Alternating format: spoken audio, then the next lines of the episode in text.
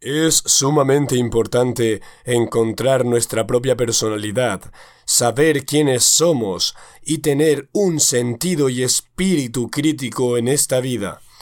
Lastimosamente, para lograr este espíritu crítico es necesario leer, documentarse, informarse y sacar conclusiones propias de un ser humano y no de un animal como una vaca. No leemos libros y nos desengañamos. ¿Qué esperamos si no somos capaces de documentarnos previamente para conocer quiénes somos nosotros mismos?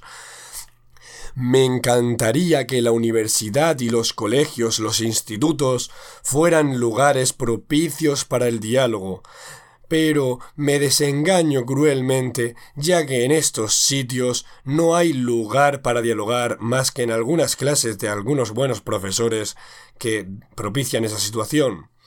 Pero me desengaño también enormemente porque no tenemos un sistema de oralidad como lo tenía el Trivium, en el cual tenían que aprender gramática, retórica y lógica. Ahora mismo esos tres cosas no las tendremos jamás, ni ahora ni nunca.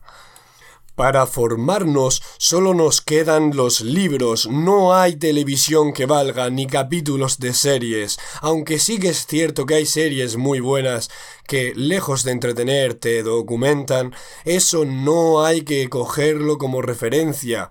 Eso está bien para pasar el rato, pero necesitamos leer más. Los españoles necesitamos leer más, tenerlo intrínseco a nosotros. Tenemos que saber qué era libertad, la libertad de educación, la libertad para todo, y tenemos que saber elegir si eso nos conviene. Y alejarnos, a mi parecer debemos alejarnos de la falsedad no determinista, de la falsedad con determinismo me refiero a tener una posición propia. Y hay una falsedad que dice que puedes aproximarte a tener varios puntos de vista simultáneos y no uno solo. Tenemos que aferrarnos a uno solo porque esa, esa es nuestra verdadera identidad. Si no queremos tener identidad, podemos desechar nuestros pensamientos y aceptarlo todo, claro, porque seremos unos ignorantes.